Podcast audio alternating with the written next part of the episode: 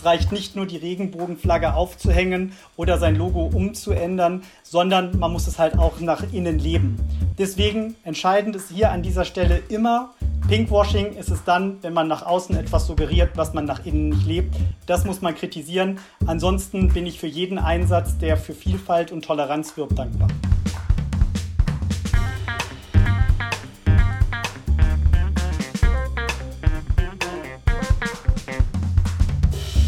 Willkommen zu Folge 73 von Erststimme.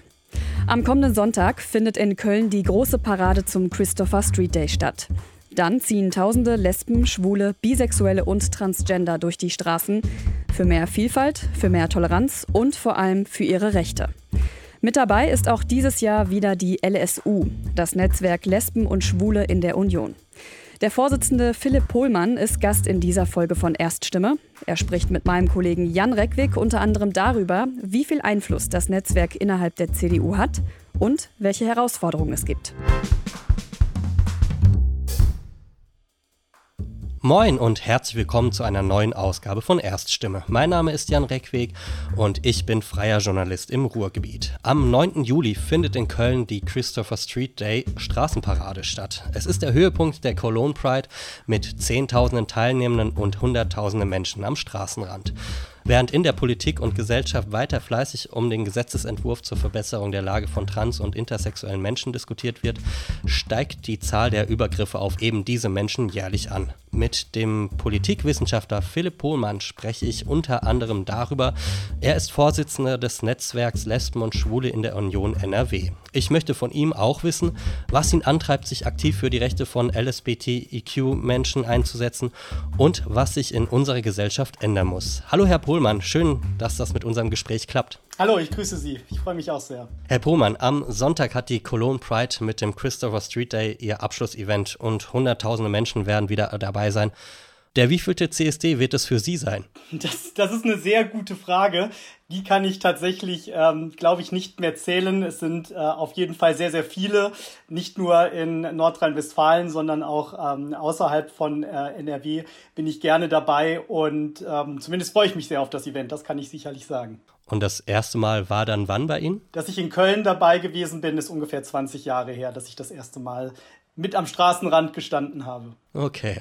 Ähm, was macht die Cologne Pride denn für Sie so aus? Auf jeden Fall, das ist äh, mit Abstand der größte CSD in äh, Deutschland, ist einer der größten in ganz Europa. Und ähm, deswegen ein sehr buntes Fest und das ist natürlich Ausdruck auch der Vielfalt der Stadt Köln. Und deswegen ein Höhepunkt der CSD-Saisons ähm, in Nordrhein-Westfalen. Wir schauen mal in ein anderes Bundesland und zwar hat die CSU in München erneut keinen Wagen beim CSD 2023 stellen dürfen. Das hatte auch für Diskussionen gesorgt. Wie schätzen Sie diese Situation ein? Also wir haben als LSU den Ausschluss der CSU vom CSD in München mit großem Bedauern zur Kenntnis genommen. Denn die Begründung, die dort geliefert wird, ist für uns ehrlich gesagt etwas fadenscheinig.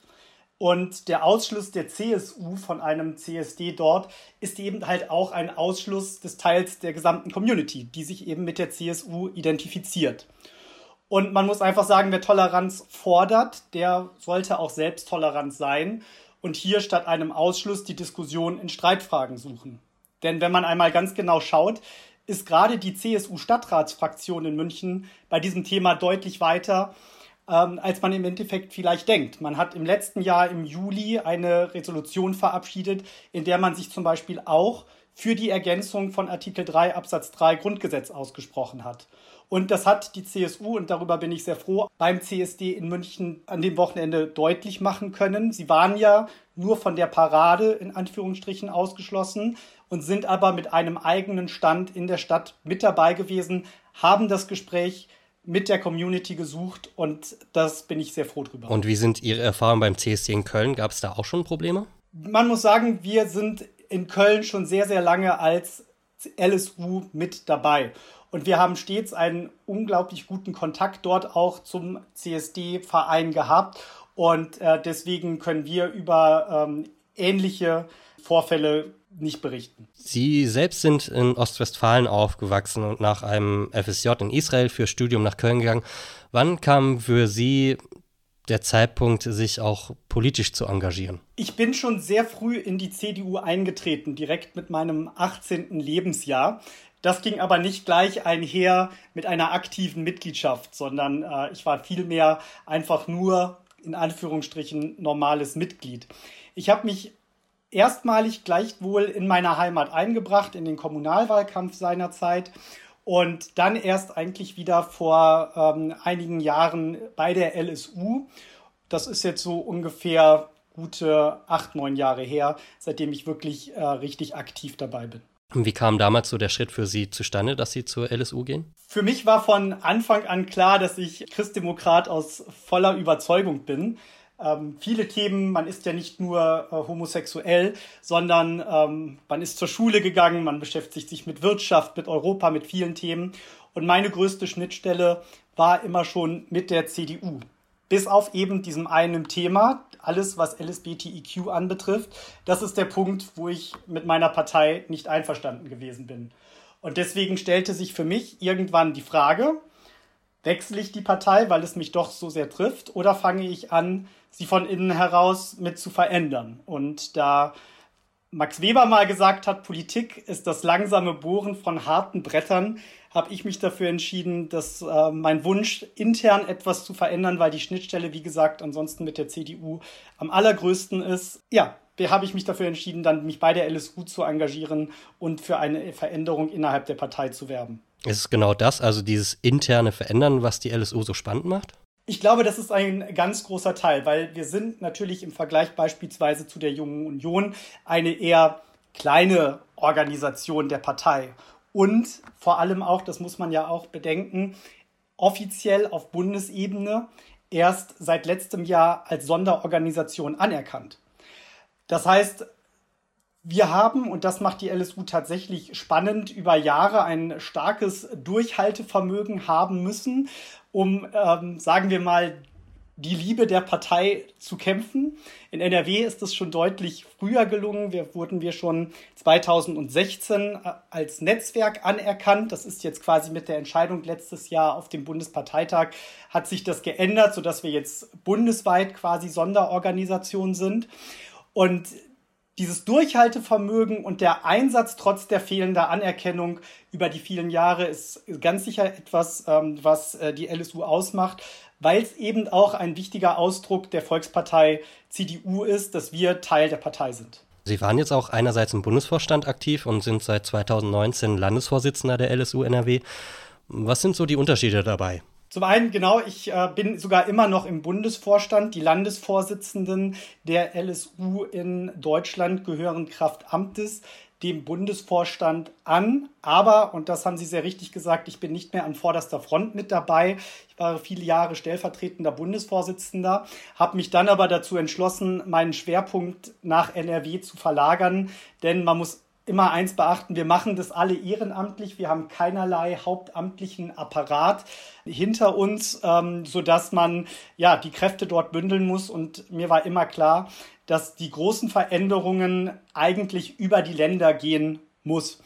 Und da sind wir auch schon gleich beim Unterschied zwischen der Landes- und der auf der oder der Arbeit auf Landes- und auf Bundesebene. Zum einen ist es in NRW möglich, dass sich auch der Vorstand regelmäßig live, live und in Farbe trifft. Wir sind schon ein großes Flächenland, weswegen ähm, es bei uns schon deutlich schwieriger ist als beispielsweise in Berlin.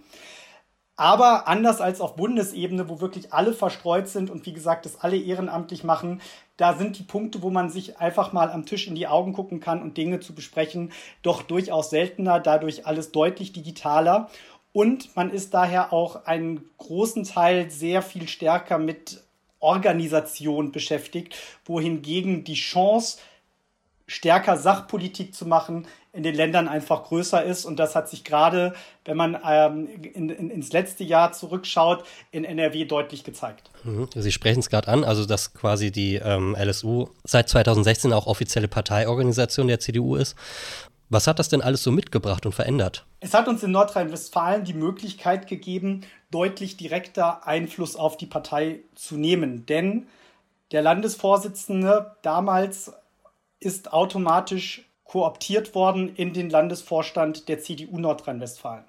Damit hatten wir auch Möglichkeit, Themen deutlich direkter an die Parteispitze zu, zu adressieren. Mit der Anerkennung als Sonderorganisation geht es jetzt noch mal einige Schritte weiter. Jetzt sind wir wirklich richtig offizieller Teil der Parteifamilie Kraft-Satzung. Das führt zum Beispiel dazu, dass wir zukünftig auch Spendenquittungen ausstellen dürfen, weil wir ganz normal in den Rechenschaftsbericht der CDU eingebunden sind. Und das ist für uns ein großer Vorteil, weil da gab es bisher viele Möglichkeiten, ähm, die uns nicht gegeben waren und äh, die ähm, ja, uns jetzt zukünftig zur Verfügung stehen werden. Gleiches gilt aber auch nochmal an Beteiligungsrechten hinsichtlich auf Antragsrechte auf einem Landesparteitag, Rederechte dort etc. Somit waren Sie ja mit der LSU in NRW auch bei den Koalitionsverhandlungen dabei. Hm, welchen Einfluss konnten Sie denn dabei überhaupt nehmen? Man muss sagen, wir haben uns damals über diese Entscheidung äh, von Hendrik Wüst uns an den, an den Verhandlungstisch mitzubringen sehr gefreut, denn es war für uns als LSU ein riesiger Schritt. Es war das erste Mal in der Geschichte unserer, äh, unseres Verbands überhaupt, dass die LSU mit bei Koalitionsverhandlungen offiziell beteiligt worden ist. Und wenn man einmal schaut, den Schritt zurückgeht und sich schon einmal das Wahlprogramm der CDU Nordrhein-Westfalen anschaut aus dem letzten Jahr, da hat man schon dort gesehen, dass es sehr eindeutig die Handschrift der LSU getragen hat. Denn noch nie zuvor war ein Wahlprogramm der CDU so gefüllt mit Vielfalt und Diversity-Themen wie das der CDU in Nordrhein-Westfalen.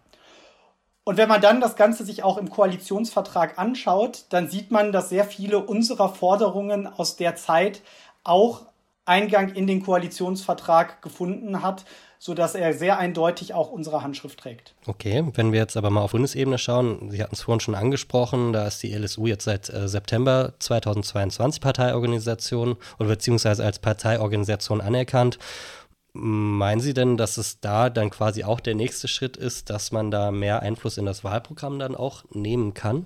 Beziehungsweise auch was mögliche Koalitionsverhandlungen angeht? Auf jeden Fall. Wir sind jetzt mit, dem, äh, mit der offiziellen Anerkennung als Sonderorganisation auf Bundesebene auch viele Schritte weiter. Zum Beispiel ist auch der Bundesvorsitzende der LSU in den Bundesvorstand der CDU kooptiert worden, sodass auch dort das, was wir in NRW seit 2016 schon hatten, sich nun auf Bundesebene verstetigt. Und deswegen wird es auch dort ein sehr deutliches Ziel sein, noch mehr Inhalte von uns in das Wahlprogramm reinzubekommen. Und natürlich werben wir dafür, das Fachwissen, was man in einer Partei hat, auch abzurufen und in Koalitionsverhandlungen durch unsere Beteiligung einzubringen. Wenn Sie jetzt als offizielle Parteiorganisation anerkannt sind auf Bundesebene, was mein, ist denn Ihre Meinung, was wären dann so die nächsten Schritte, die da kommen?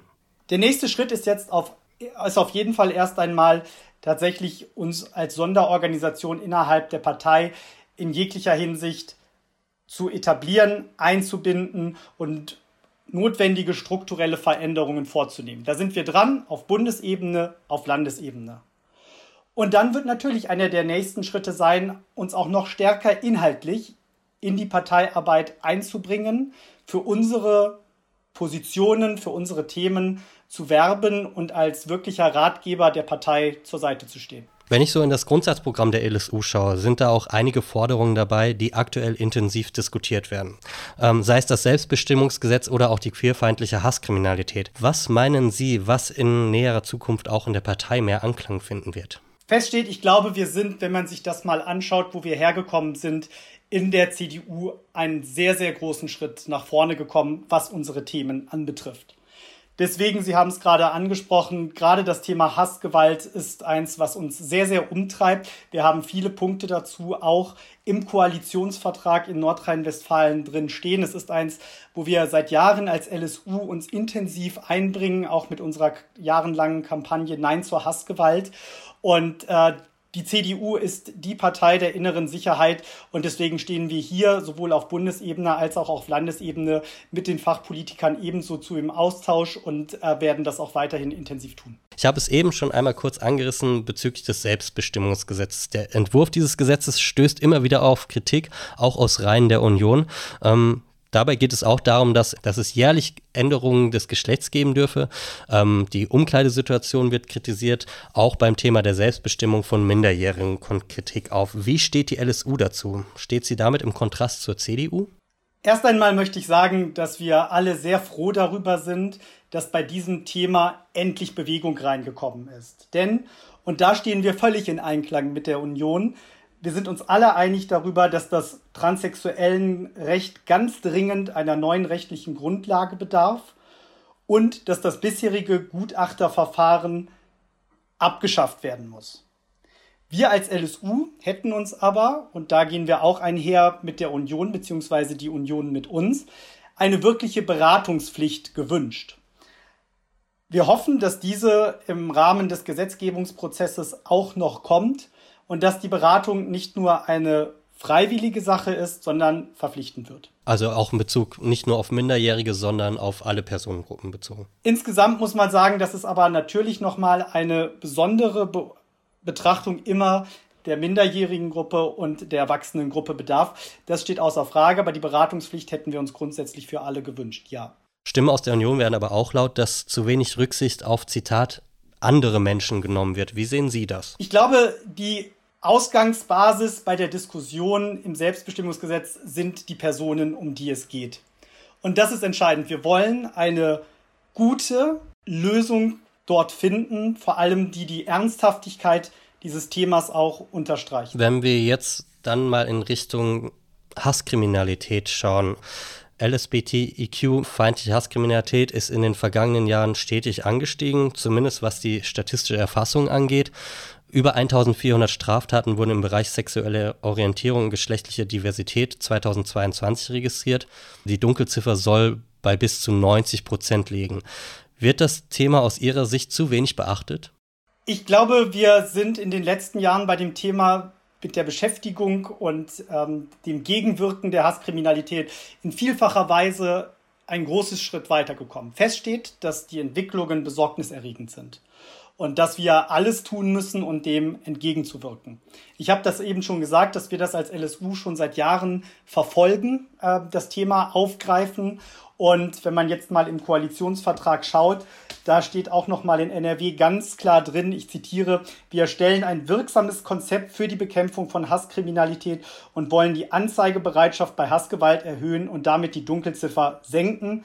Daneben sollen die Sicherheitsbehörden zu LSBTIQ-Themen und Hassverbrechen weiter sensibilisiert werden, zum Beispiel durch Aus- und Weiterbildungsprogramme. Wir werden prüfen, wie wir die polizeiliche Kriminalstatistik um eine differenzierte Erfassung von Gewalttaten gegen LSBTIQ-Tätergruppen und Motive erweitern können. Diese werden regelmäßig veröffentlicht. Man schaut oder man sieht, wir sind da äh, dran an dem Thema und äh, darüber sind wir sehr froh, weil, wie gesagt, die haben, Sie haben die Zahlen genannt, sie sind besorgniserregend und deswegen bedarf es hier einer großen Anstrengung, um dort auch entgegenzuwirken. Haben Sie denn selbst auch schon einmal Anfeindungen in der Richtung erlebt? Persönlich glücklicherweise dreimal auf Holz geklopft nicht, aber selbstverständlich kennen wir aus dem Umfeld und auch aus den Reihen der LSU leider eine Vielzahl von Vorfällen, wo es zu ähm, Hassgewalt gekommen ist. Bei der Innenministerkonferenz ist vor kurzem beschlossen worden, dass 22 Handlungsempfehlungen eines Arbeitskreises nun in den Ländern umgesetzt werden sollen. Mm, es geht dabei unter anderem um die Strafverfolgung, was Sie jetzt auch schon angesprochen haben, die Sensibilisierung der Polizei, aber auch um Abbau von Vorurteilen und Stereotypen in der Gesellschaft.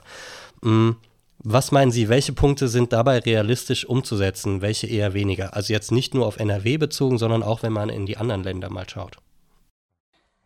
Erst einmal muss man sagen, alles, was Hassgewalt verhindern kann, muss angepackt werden. Das heißt, hier gilt es, besonders ambitioniert in diesem Bereich zu sein. Wir haben uns deswegen auch als LSU-Bundesverband für die Umsetzung der Handlungsempfehlungen der Ministerkonferenz, Innenministerkonferenz ausgesprochen. Und äh, deswegen würde ich hier am Anfang erstmal gar nicht differenzieren, was realistischer und unrealistischer ist, sondern es dabei belassen zu sagen, hier gilt es, höchsten Einsatz zu haben, höchste Motivation, auch alle 22 Handlungsempfehlungen umzusetzen. Und was würden Sie sagen, muss sich in unserer Gesellschaft grundsätzlich ändern, damit diese Zahlen nicht weiter steigen? Es ist klar, dass in keiner Gesellschaft Hass und Gewalt Platz haben dürfen. Und äh, das, ist das, ähm, das ist erst einmal das A und O. Gleichzeitig muss man natürlich auch sagen, das möchte ich immer nicht unbetont an dieser Stelle lassen, dass sich insgesamt natürlich in der Gesellschaft schon viel verändert hat. Gerade in Bezug auf LSBTIQ, wenn wir schauen, wo wir hergekommen sind. Das heißt, rechtlich sind wir schon große Stücke weitergekommen, aber eine rechtliche Gleichstellung bedeutet halt gleichzeitig auch keine gesellschaftliche Akzeptanz. Und das ist, ähm, das geht nicht automatisch miteinander daher. Deswegen muss man bei den Themen weiter dran arbeiten im Bildungsbereich aber auch auf allen anderen Feldern. Sie sprechen von anderen Feldern. Was wären denn dann die anderen Bereiche, in denen sich noch etwas ändern muss? Einen hatte ich ja eben genannt, wie gesagt, den Bildungsbereich, um den vielleicht auch noch mal ähm, näher auszugestalten. Wir haben im Koalitionsvertrag beispielsweise drinstehen, dass das Angebot bei der Landeszentrale für politische Bildung ausgebaut werden soll in diesem Themenbereich. Wir haben aber auch den, ähm, den äh, Bereich der Familie, die Stärkung von familiärer Vielfalt und äh, Regenbogenfamilien. Wir haben den auch im Bereich von Pflege. Das heißt, wir haben in vielen verschiedenen Politikbereichen müssen wir für eine höhere Toleranz bzw. Akzeptanz von LSBTIQ werben. Von der Gesellschaft kommen wir zur Wirtschaft. Im Pride Month Juni positionieren sich auch Unternehmen gerne als offen und solidarisch mit LSBTIQ-Menschen. Sie rufen Kampagnen ins Leben oder gestalten ihre Logos mit Regenbogenfarben um. Allerdings sieht es hinter den Kulissen bei manchen Unternehmen auch anders aus oder die umgestalteten Logos werden beispielsweise in Ländern, in denen die Menschenrechte weniger Anklang finden. Dieses Pinkwashing ist immer wieder ein Kritikpunkt, wie sehen Sie das? Erst einmal finde ich es gut und begrüße es, dass sich auch Unternehmen zur Vielfalt bekennen. Wichtig ist bei diesem Komplex immer, es darf halt nicht nur Show nach außen sein, es reicht nicht nur die Regenbogenflagge aufzuhängen oder sein Logo umzuändern, sondern man muss es halt auch nach innen leben. Und da muss man sagen, dass das gerade bei großen Konzernen häufig schon sehr gut der Fall ist. Sie haben eigene Unternehmensnetzwerke in den Teilen und leben eine sehr offene Kultur nach innen. Deswegen entscheidend ist hier an dieser Stelle immer, Pinkwashing ist es dann, wenn man nach außen etwas suggeriert, was man nach innen nicht lebt. Das muss man kritisieren. Ansonsten bin ich für jeden Einsatz, der für Vielfalt und Toleranz wirbt, dankbar. Gerade wenn Sie beim Thema Pinkwashing das jetzt ansprechen, wie könnten diese Unternehmen das denn ernster nehmen und auch globaler ansehen? Wichtig ist, dass Unternehmen Diversity als wirkliche Chance begreifen. Und das in jede Richtung. Das kann man auch ganz pragmatisch sehen in Bezug auf den Fachkräftemangel. Da wird Diversity zumindest als ein Baustein wichtig sein. Und daher ist es von Bedeutung, dass sich Unternehmen diesem Thematik annehmen Häufig bei großen Unternehmen merkt man das schon, dass, dass sie das tun und die machen das in Teilen auch schon sehr vorbildlich. Nachholbedarf gibt es da Sicherheit häufig bei kleineren Unternehmen.